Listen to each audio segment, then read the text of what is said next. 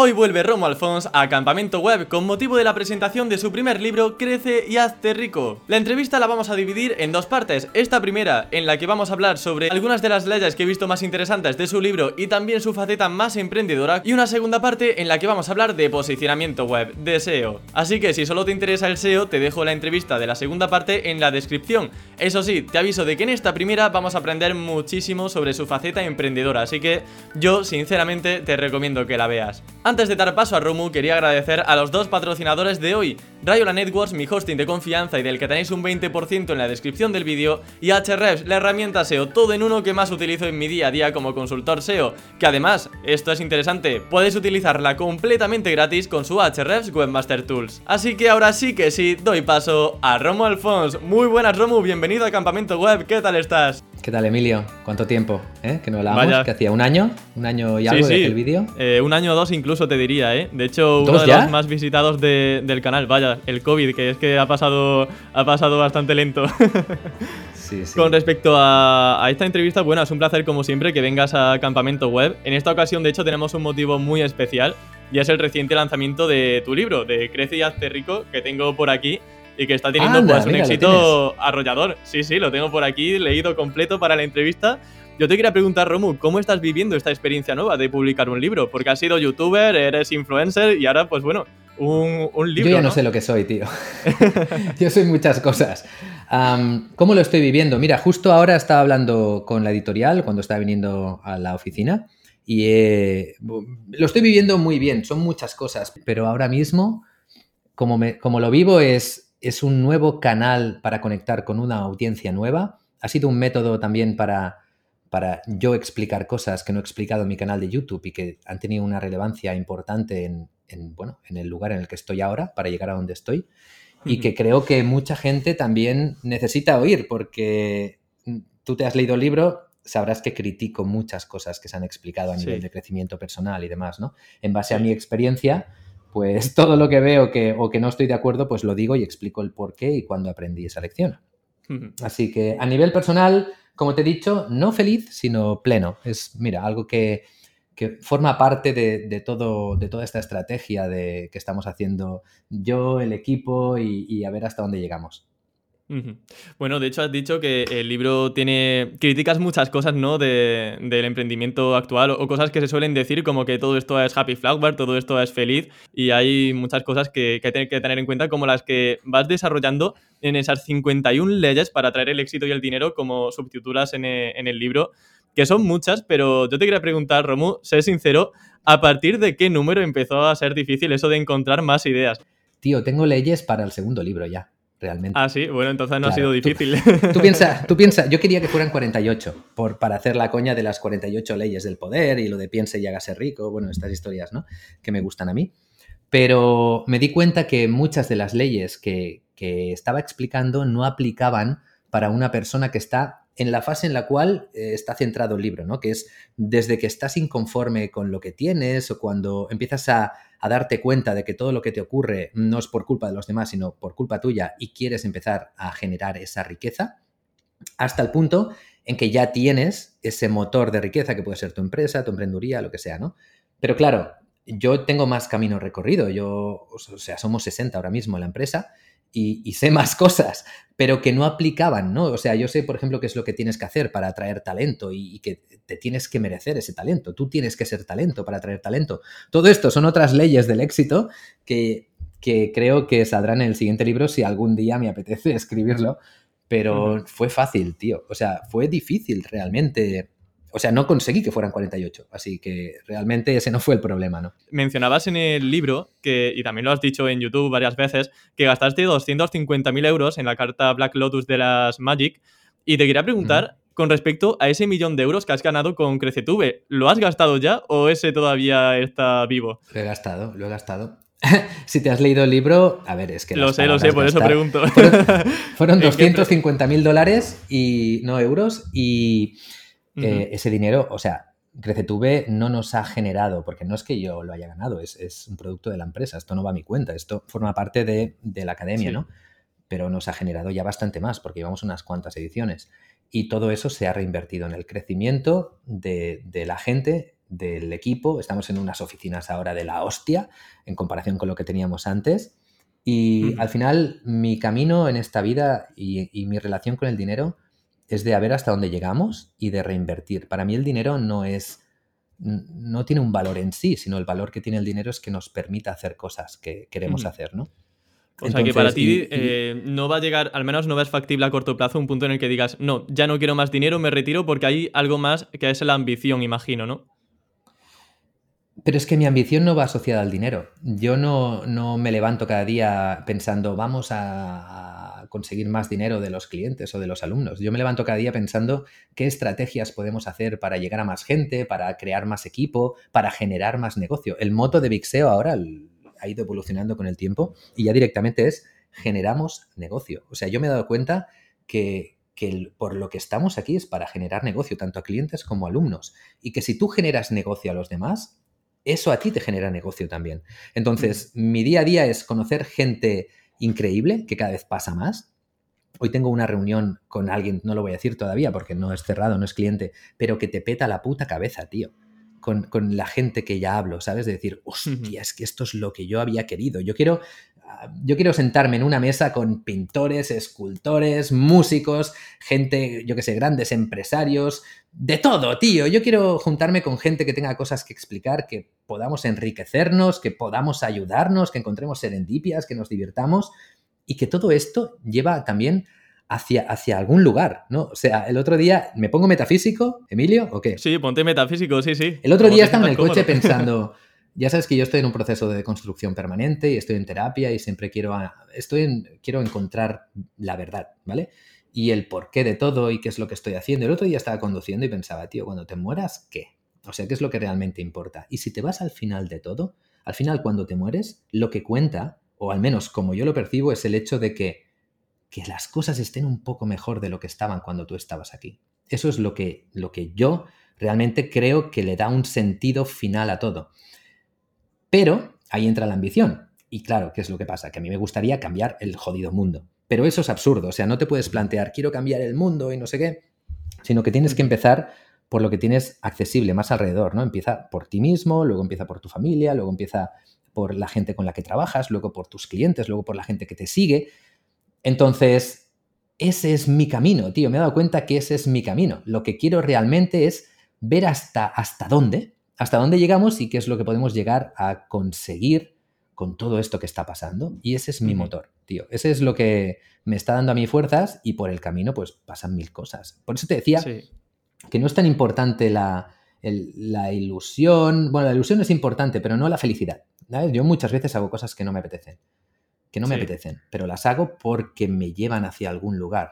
Y es un lugar que me hace sentir pleno. Esa sensación de llegar por la noche y decir, este día ha valido la pena, es algo que muchos emprendedores no tienen, porque siempre estás en el futuro, estás pensando en lo siguiente, en lo siguiente pues a mí este camino sí que me da esa sensación. Y por eso ahora tengo tantas ganas de trabajar, de, joder, tío, de venir a la empresa, más que nunca, ¿eh? Más que nunca. O similar a lo que me pasó en los inicios. Yo cuando estaba con el tema de los nichos y en aquella locura de crear mil y pico webs, también tenía esa sensación, ¿no? Entonces me he reconectado con esa ilusión, esa fuerza, esa... Pues bueno, tío, la vida, ¿sabes? El de venir y ir creciendo, ¿no? Qué bien. Eh, bueno, tuviste una etapa también bastante fiestera, ¿no? Según recopilas en e, el, libro, también lo has comentado. Yo te quería preguntar un poco, Romu, ¿cuál es eh, la mayor fiesta en la que has estado? Y si nos puedes contar alguna anécdota o algo que, sea llamativo, porque es que no me lo quiero ni imaginar lo que ha podido pasar. Hostia, tío, es que las mayores no te las puedo contar. Lo sabía, esa es una buena respuesta, pero vamos a ir a la, que ya es un poquito peor. Te puedo contar unas cuantas. Yo he hecho muchas locuras, tío, en mi vida. He hecho muchas cosas, incluso de las que ahora no me sentiría orgulloso de explicar, porque joder, pues he sido músico y, he llevado a veces mi cuerpo al límite y, y, a veces todavía me sigue pasando. De hecho, es eh, yo tengo una relación un poco tóxica con el alcohol, creo que en el libro lo digo, ¿no? Cuando en mi fase de después del divorcio, de hecho, entre paréntesis digo que tuve una fase de, beber y, de Tinder y de que, bueno, que se fue como mi forma de, acelerar todo el proceso. Entonces, yo sé que he hecho cosas de las que no me acuerdo, que, que prefiero no contar porque son, no, no, no, quiero que se asocie mi marca con eso. Pero dejemos que cuando estaba en el mundo de la música me he pegado farras muy buenas, muy largas y con gente muy especial. Lo, voy a dejar ahí. Mm, y no, no, te voy a hablar ninguna anécdota ni nada, ¿no? O sea... No, pero ¿qué, aportaría el hecho que dijera que estuve con este o con aquel o que Hombre, toda la noche un titular, una gracia. dejemos que... Sí, el titular, los cojones, ¿no? Como los medios de comunicación. Si no voy a tener que tirar a por el dinero, Romu, tío. Tira por el dinero, sí, me da igual. Sí, es que ya me lo imagino, el titular, Romu Alfonso... No, no, no, ya está bien, ya está bien. Que la imaginación vuele, tío. Vale, vale, genial. Bueno, eh, Romu, vamos a ver el tema de las leyes. Vamos a ir a una ley, a una primera que a mí me gustó bastante, que es la número 24. Bueno, si yo te digo la ley 24, ¿te la sabes de memoria? No creo, ¿no? No, que me voy a saber, Después del cacao de mover leyes para arriba y para abajo, no, no.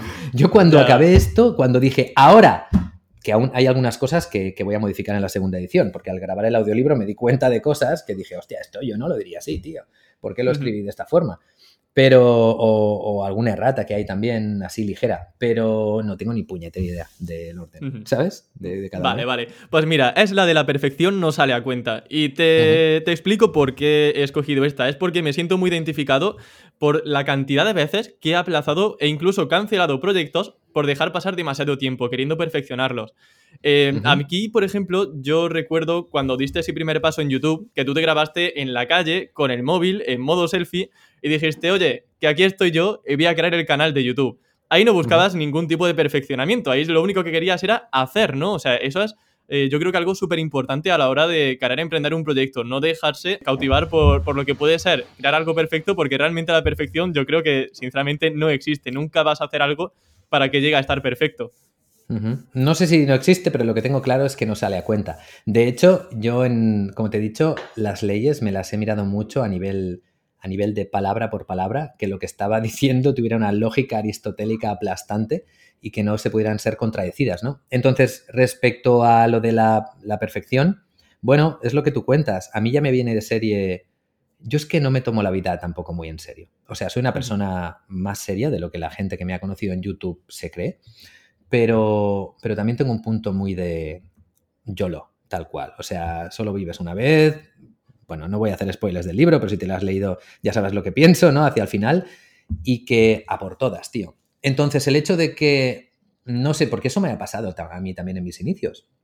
El hecho de no hacer algo o que alguien me tome la delantera porque yo esté preocupado por un perfeccionismo que después no sirve para nada, me ha enseñado que es absurdo. Entonces, tío, tira para adelante, eh, dale y, si no está bien, da igual, pero ha salido y ya lo optimizaremos en la siguiente y pego escopetazos todo el tiempo y ahora el otro día me reuní con mi equipo y le dije, ¿sabéis la estrategia que teníamos este año para, para lanzamientos y formaciones? Me he pensado algo diferente y patapum, más grande, más trabajo, más historias. pues así es como... Y eso también me permite, eso si lo juntas con ser audaz, que es otra de las leyes y que también explico el por qué, creo que es lo que me permite crecer más rápido y mejor que, nuestra competencia. Realmente. O sea, que has escogido bien la ley 24, ¿no, Romu? Está bien, bien escogida. esa es la. Para mí, por ejemplo, esa no me ha supuesto una gran dificultad, porque yo lo llevo un poco de serie, ¿no? Lo aprendí muy temprano esto. Lo bueno del libro es que hay como un elenco muy grande, joder, son 51, ¿no? Y hay gente a la que le resuenan más unas, otras ya las tiene más trabajadas, ¿no? Lo que quise es eso, dar, como elegir las que yo creo que son más más influyentes que no necesarias para realmente acercarte hacia eso. Porque em, al final, como digo en el libro, cada persona es como es, cada uno tiene un aprendizaje, no hay una única forma para conseguir algo, todo eso que nos venden y, ya, pues, todo lo que rajo en el libro, que si productividades, que si mil historias. Al final es conocerse, súper importante, saber qué es lo que se te da bien, cuáles son los puntos en los cuales tienes que meter toda la carne en el asador y a partir de aquí, créate tu propia receta, ¿no? Sí. Eh, mira, hace este, fin de semana, en, creo que era en la cadena SER o en la COPE, no sé qué, me entrevistaron y me dijeron un entrevistador que tenía muchas tablas y que no se había leído el libro y que había visto el título, que es en plan de, bueno, ¿qué? ¿Qué pasa? Que voy a, que si cumplo las 51 leyes me hago rico y si no sé qué, porque el título esto es lo que genera, mucha, a mucha gente le genera un rechazo, Es que también Romu vas buscando el salseo y la polémica, o sea, ahí también hay un poquito de meter cizaña, ¿eh? Realmente el título salió en una comida, estábamos comiendo ahí unas cervezas y, hostia, pense y hágase rico, tío, pensando no te hace rico, no sé qué, no sé cuántos, hay que crecer, hay, crece y hágase rico. Y digo, y para más Inri el subtítulo también tiene que ser de otros libros. Eh, las 48 leyes del poder y, la ley del éxito, ¿no? De Napoleón Hill. Y dije, venga, hice un mix ahí de todos y lo metí y ya está, tío. Pues eso, eh, lo que te decía, que el conocimiento está muy bien, pero yo he explicado el mismo conocimiento para todos en YouTube y hay gente que lo consigue, hay gente que no. Y muchas veces tiene que ver con, la personalidad y con la mentalidad, ¿no? Por eso toco estos temas también aquí. Por eso hay a gente que le resuenan más unas leyes y otra gente otras. Pero en general, el, feedback que estoy recibiendo del libro es muy bueno, tío. Me alegra porque, porque esto es como casi un hijo, ¿sabes? De decir, oh, por fin ha salido, es doloroso de parir, pero me alegra realmente que esté conectando con la gente y que tú hayas encontrado algunas que resuenen contigo. Sí, Totalmente. Em, también te quería preguntar eh, con respecto a esto de emprender eh, al final en YouTube, gente que empieza quizá ahora, mm, si crearas, por ejemplo, hoy mismo otro canal de YouTube, ¿serías capaz de repetir el éxito que tuviste con Romo Alfons, con eh, Romu TV antiguo? Hombre, es que si me preguntas a mí, tío, yo me creo capaz, yo me tengo una alta estima. Te diría que sí, pero también te diría que no sería haciendo lo mismo que hice en ese momento. Sería de otra forma, pero claro que sería capaz. De hecho, ahora, ahora sería capaz de hacer que mi canal de YouTube creciera un, montón. O sea, sé lo que tengo que hacer, sé lo que tengo que, decir, sé lo que tengo que mirar, sé lo que tengo que medir y, sé, y tengo el equipo para hacerlo. Y lo podría hacer rápido. Pero no ¿Y qué es lo que tendrías que hacer? No me sale de los huevos. Joder, es que podría hacerlo de muchas formas, no hay un único camino. A ver, así Yo, tío... de pronto un brainstorming, Romu, un brainstorming de cosas que podría hacer Romu, pero Mira, no tío, porque... en, en, mi canal de YouTube lo podría haber petado hablando de fitness. Desde que saqué ese vídeo, pero fácil, pero fácil. Empiezo a hablar de las rutinas, alimentación, quedo con unos cuantos... Imagínate, ¿vale? Que, que no soy quien soy, que no tengo lo que tengo y que quiero vivir de eso. Fácil, tío. O sea, seis meses entrenando, las tabletas, dos millones y medio de visualizaciones, empiezo a hablar con unos cuantos influencers, empiezo a hablar de esa temática, empiezo a crear verticales hablando de eso, empiezo a enseñar eh, rutinas, empiezo a hablar de no sé qué, creo una web, posiciono los artículos, creo un producto, y explico cómo sacar abdominales, creo un embudo, tío, lo peto, lo peto. Y, te estoy hablando de eso y te hablo de 50.000 cosas más, ¿eh? De SEO también, de, emprender también, no me costaría nada. Lo que pasa es que no quiero. Vale. Ajá. Hay un eje común. Ahora, ahora, espera, espera, déjame que no pierdas la pregunta esa, ¿eh? Porque es que mucha gente me lo comenta ahora, me dicen, Romu, es que tus vídeos ya no tiran tanto. Joder, primera, que publico cada cuando me da la gana. Segunda, que lo que publico lo publico porque me llena y porque es el día a día. Quédate, tú que me sigues desde hace tiempo. Yo cada vez que he estado hablando en YouTube, he explicado lo que estaba haciendo en ese momento. Al principio hablaba de crecimiento personal porque estaba creciendo, ¿sabes? Por eso luego lo he podido explicar aquí. Después estaba hablando de, de, webs nicho, ¿por qué? Porque estaba todavía en esa fase. Después de cómo crecer en YouTube, ¿por qué? Porque quería crecer en YouTube, ¿sabes?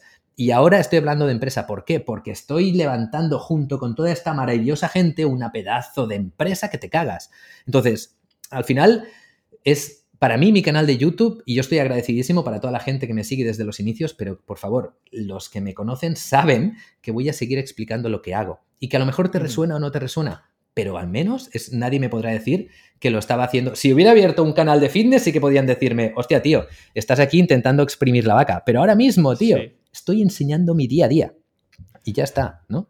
de hecho, ¿sabes? Me, hace, me hace gracia porque justo por lo que te estaba cortando, entre comillas, que me parece genial que hayas desarrollado luego la pregunta, era matizar que todos los ejemplos que me vas diciendo de fitness, emprendimiento, eran cosas en las que tú realmente has tenido ya experiencia y sobre las que tienes ya una especialidad. Y esto es algo muy importante que te he visto incluso ya responderlo en varias otras, en otras entrevistas que has realizado, es que es importante ser el mejor en algo. Y entonces eh, creo que también es un mensaje bastante importante para la gente que quiera empezar a emprender, a crear contenido, hablar de algo en lo que sea realmente em, que, pueda influir de forma positiva porque ha tenido experiencia y puede hablar, como tú has hecho en este libro, con su voz y con su voto de su experiencia. Y creo que pues eso al final eh, también ayuda mucho a, Imagínate. desde luego.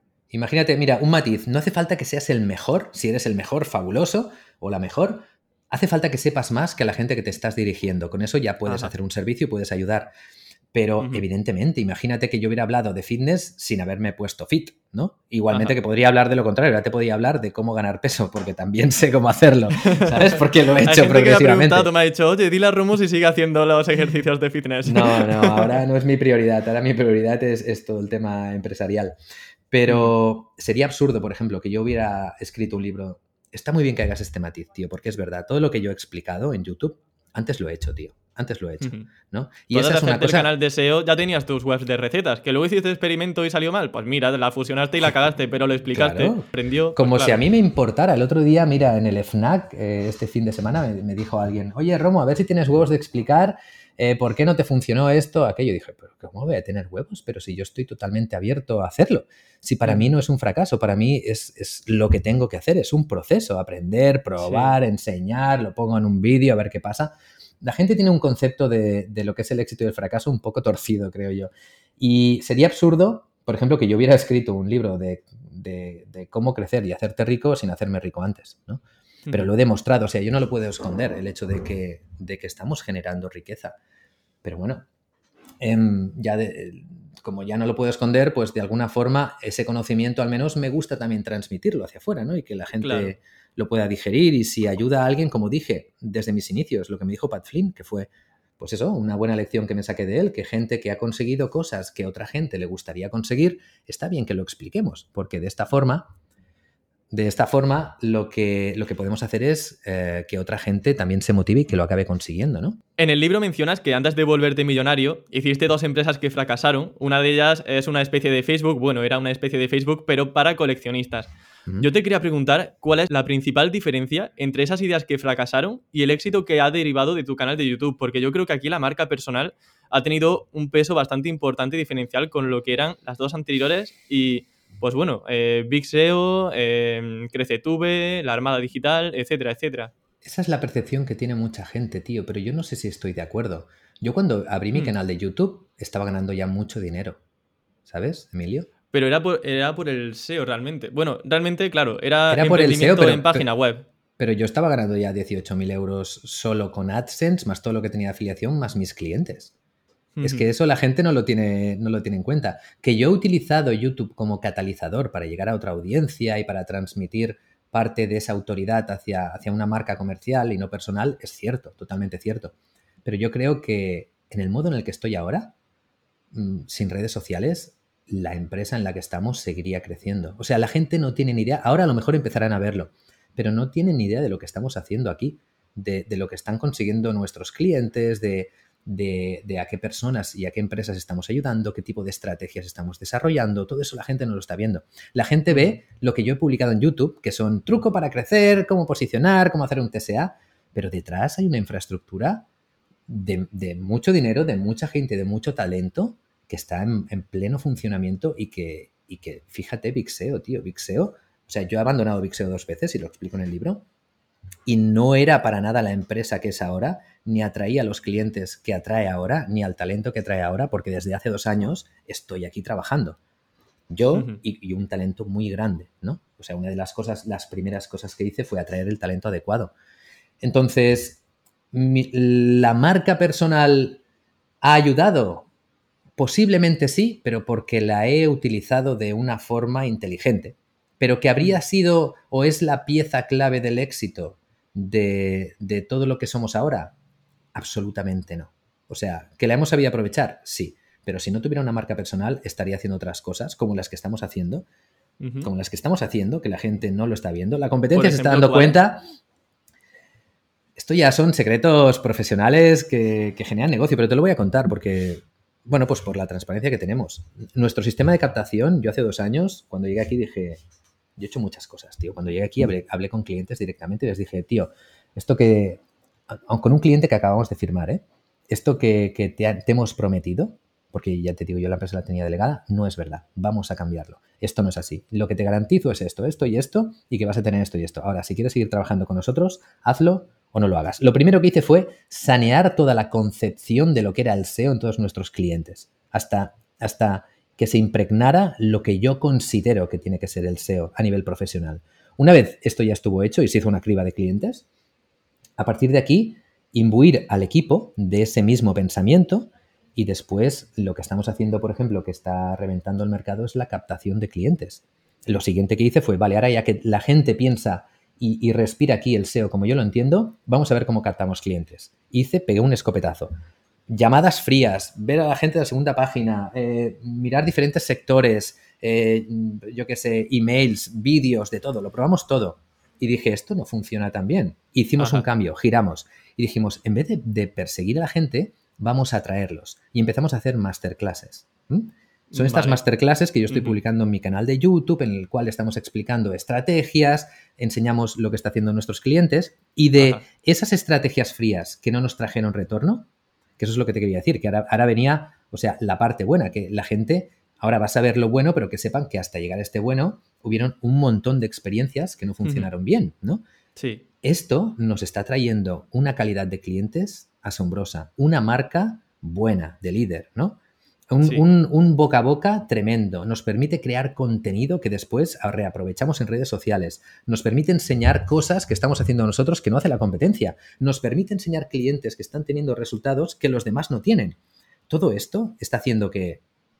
Y todo esto son estrategias, tío. Que hemos decidido aquí, que hemos hablado aquí, que hemos, que hemos probado, que hemos validado, que hemos... y que seguimos haciendo. Y ahora, lo llevamos haciendo un año y ahora, ¿qué pasa? Que los ojos se están poniendo hacia Vixeo a nivel profesional. O sea, está clarísimo. A mí, tío, me llaman más CEOs de empresas ahora que en todos los ocho años en los que he estado. Como que ahora, antes Romo era un apestado dentro del mundo profesional y ahora está cambiando esto, ¿no? De hecho, en el libro dices que eso te mola, ¿no? Dices, mira, ahora va a ser tú el que me llames a mí, ¿no? O sea, eso también lo mencionas en el libro. Bueno, no, es, que es mi forma de ser. Yo nunca, he, yo nunca he sido una persona de hacer networking. Yo he sido una persona de que, bueno, mi ego me ha empujado y me ha movido a hacer cosas y, y, sí que me ha permitido apreciar este tipo de cosas. Antes yo, por ejemplo, quería ir a eventos y no me llamaban, me cerraban puertas, después sí que me llamaban, después ya directamente no quiero hacer eventos es, o, fíjate, digo que no a muchas cosas, pero te doy una entrevista a ti. ¿Por qué? Pues porque ya hablé contigo, porque, porque me da la gana, realmente, ¿no? Entonces, una de las cosas que te digo que estamos haciendo es, y siempre lo ha hecho Vixeo, ahora hemos sacado un máster de SEO que ha reventado todos los récords del sector. Todos, tío. O sea, hemos vendido más en nuestra primera edición, porque lo sé, que toda la competencia junta. ¿Sabes por qué? Porque estamos haciendo cosas diferentes, porque estamos aplicando estrategias de marketing dentro de nuestros productos y la competencia lo está analizando y lo está copiando. Es normal, es lo que tiene que ser. Pues bueno, pues que la, competencia está haciendo esto, pero es que nosotros ya tenemos preparado lo siguiente. Mira, aquí de, toda esta respuesta, eh, creo que la conclusión básicamente es que hay que hacer inbound, hay que atraer a esa gente y no ser, eh, no llamar a puerta fría, ¿no? Como decíamos al comienzo de, de la respuesta. Y mm, hay algo que la gente dirá, bueno, Emilio, sí, pero dile a Romu que cómo hace ese inbound, pero es que es tan sencillo, bueno, tan sencillo entre comillas, como que revise vuestros, vuestras newsletters, que revisen vuestras cuentas de Instagram, que vea por qué estás subiendo un vídeo, cómo usas las etiquetas, el título, la descripción, cuáles son los CTAs, las llamadas a la acción, es decir, que tengan un ojo crítico sobre todo lo que se sube y que no sean como consumidores del contenido, sino como marketers y que digan, vale, ¿por qué está haciendo Romu esto? Creo que ahí se puede aprender mucho, incluso más que de los propios vídeos. Eso, em, eso, lo dije yo en un vídeo hace tres años. Dije, tío, no os miréis, no miréis únicamente lo que explico, mirad detrás todo lo que hay.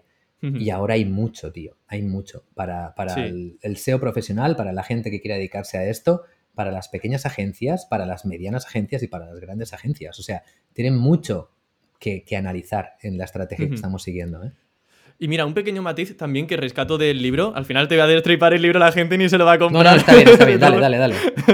Hay un matiz que, bueno, dices que en YouTube, eh, en tu canal, tú enseñas el qué hacer para crecer en YouTube, pero en el curso enseñas el cómo se crece en YouTube. ¿Cuál es la diferencia entre estos dos enfoques del qué y el cómo? Porque creo que es importante, ¿no? Para no perder un poco el rumbo sobre el contenido que, que ofreces gratuitamente. Hay una diferencia entre explicarte que tienes que mejorar el, yo que sé, el RPM o el CTR, ¿no? Y que eso es real, o sea, realmente, para mejorar tu posicionamiento en los vídeos, pues YouTube tiene en cuenta esta métrica, esta métrica y esta métrica. Y que yo te lo diga, y que diga que tienes que mejorarlo, ¿vale? Que esto es lo que he hecho en YouTube durante mucho tiempo. Y otra diferente es que te diga cómo mejorarlo, ¿no? Entonces, un error que cometen muchos marketers e influencers es darlo todo. Y yo digo que el conocimiento hay que darlo. El conocimiento, desde el primer día yo lo he estado dando, tío, conocimiento que no daba nadie. Lo que, por lo que hay que cobrar es por la solución.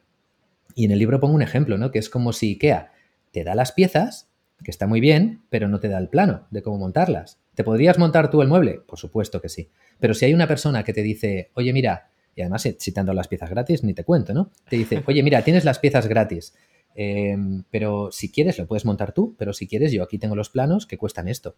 Yo te he dado todo lo que te hace falta, hazlo y además es un buen mueble. Pero si te quieres acelerar un proceso, pues tienes esto, ¿no? Que es optativo tuyo, que lo compres o no lo compres.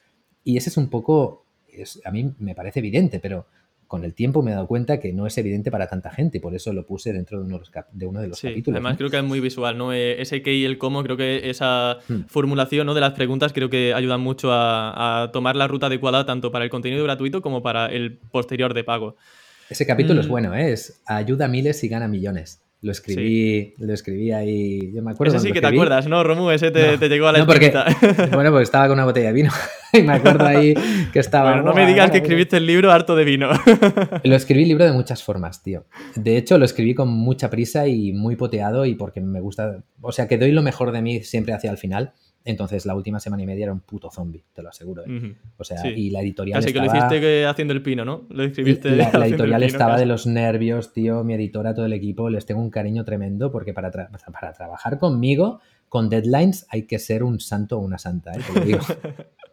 ¿Aplazaste alguna vez la fecha o se quedó la primera fecha que.? La aplacé, la aplacé. La aplacé varias veces hasta el punto que me dijo: si no me lo entregas mañana a las 7, no sale el 19. Entonces dije: hostia esto va en serio ya, porque hay el 19. Yo quiero, yo quiero que salga el 19, entonces ahí ya, eh, pues toda esa noche, escribiendo. Por eso después cuando grabé el audiolibro, hay cosas que digo, hostia, tío, esto no lo tienes que haber dicho así, dilo de otra forma, ¿sabes? Pero bueno. Sí, bueno, ya para, para el segundo, Romo, ya lo has dicho, ya no te puedes echar atrás.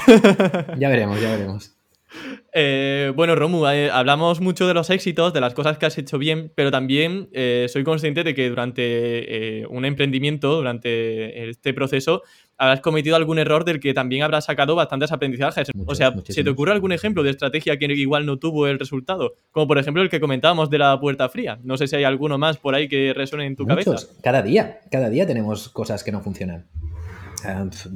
sobre qué ámbito te lo podría explicar, yo qué sé al tema de web, de páginas de venta, de copies, de delegar, de emails, de, del tono, de todo, tío, de, crear un proceso que crees que va a funcionar, de pagar, por ejemplo, un hosting para vídeos, que, que te gastas 8.000 euros y que luego ves que no es lo que necesitabas y has pagado todo el año. O sea, errores en... Yo estoy constantemente, pero constantemente cometiendo errores. Yo no, toda la gente que está aquí, pero eso significa que constantemente estamos probando y haciendo, es que está bien. Y ahora ya estoy en un punto en el cual al principio es más jodido, porque no tienes el dinero suficiente como para que esto se acelere. Y lo que tienes que hacer es a base de tiempo y tus errores te consumen tu tiempo, que eso todavía es más jodido. Pero ahora, por ejemplo, otra cosa que me dicen, Romo, que tiene un canal de YouTube en inglés que no le funciona, no sé qué, no sé cuántos, ¿sabes? y pienso, hostia, si esta gente que, no sabe cómo crecer en YouTube, claro, tío, me encantaría poder responder a toda esta gente one on one, pero es que es imposible. O sea, tendría que dedicarme mi vida a esto, a justificarme. Pero si vieran el momento en el que yo dije, anda, mira, Gary ha abierto un canal de YouTube en español y lo que ha hecho es contratar a una persona y le está traduciendo esto, vamos a hacerlo durante un año. Y un equipo me buscó una persona, eh, un traductor, lo locutaron, no sé qué, y dije, vamos a darle un año a ver qué pasa. Pasó un año, no funcionó, yo es que ni me preocupé por eso. ¿Qué nos costó? ¿El sueldo de una persona de un año? Pues sí, yo qué sé, nos gastaríamos ahí 15.000 euros, 20.000 euros, no lo sé, la verdad es que no lo sé, porque no me ocupé yo. Pero está hecho, pero eso la gente lo ve como un fracaso, como, va, este no sabe y sacan sus conclusiones y tal hostia, tío, hay que pasar a un nivel de conciencia superior en este aspecto y darse cuenta de que cosas como esta, en mi vida, hay muchas cada día, cada día. O sea, de esto no va, esto no va, esto no va, esto no va, esto no va. Vale, pero ¿por qué? ¿Por qué entonces crecemos tan rápido? Porque de siete que no van encontramos una que funciona, colega. Y la hemos encontrado probando cosas que a lo mejor los demás no están haciendo, ¿no? Y ese, eso es lo que te da, te acelera, y bueno, cuando no tienes dinero, pues lo mismo me ocurrió con el tiempo. Hasta llegar a, tener mil y pico webs, anda que no hice yo webs que no funcionaron y que no daban dinero y, escribir mal y mierdas que me creí que luego no eran verdad. Eso es, tío, emprender y acelerar. Y no sé si quién lo dijo, si Edison o alguno de estos dijo, yo no, no sé qué dijo, he tenido muchos éxitos no fallidos, alguna mierda de estas. Edison era muy listo y dijo algo que no recuerdo que iba en esta vale, dirección. para todo el mundo a buscarlo y que lo ponga en comentarios si lo encuentra. Era, era listo, el inteligente era Tesla, pero Edison era listo. ¿Y qué recuerdo tienes de Fanigocios ahora que hablabas sobre canales que igual no tuvieron repercusión? Porque Muy yo creo que ese igual tío. fue un... Muy bueno, De repente no subisteis. Sí, de repente decidimos yo y Víctor que no. ¿Sabes lo que pasa? Que el momento, esto también me habría gustado que la gente lo viera, o a lo mejor lo dijimos en directo.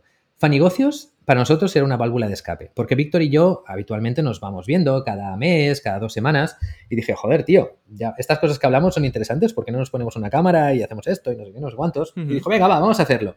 Pero le dije, si esto lo hacemos, no quiero ocuparme de nada, ni quiero tomármelo como, como un trabajo, porque tengo muchas cosas que hacer. El tío, sí, sí, vamos ahí. Y yo, venga, venga. Y fíjate, ahí es, es cachondeo, padre. Pero llegó Claro. un momento en el que, tanto para él como para mí, o sea, cada vez yo tengo un coste de oportunidad más alto, realmente. O sea, cada vez las empresas son más grandes, tengo una lista de tareas de cosas que tengo que hacer increíbles y cuando hago una cosa estoy dejando de hacer otra. Y yo tengo que valorar Ya, también claro. muy mucho este tipo de cosas, ¿no?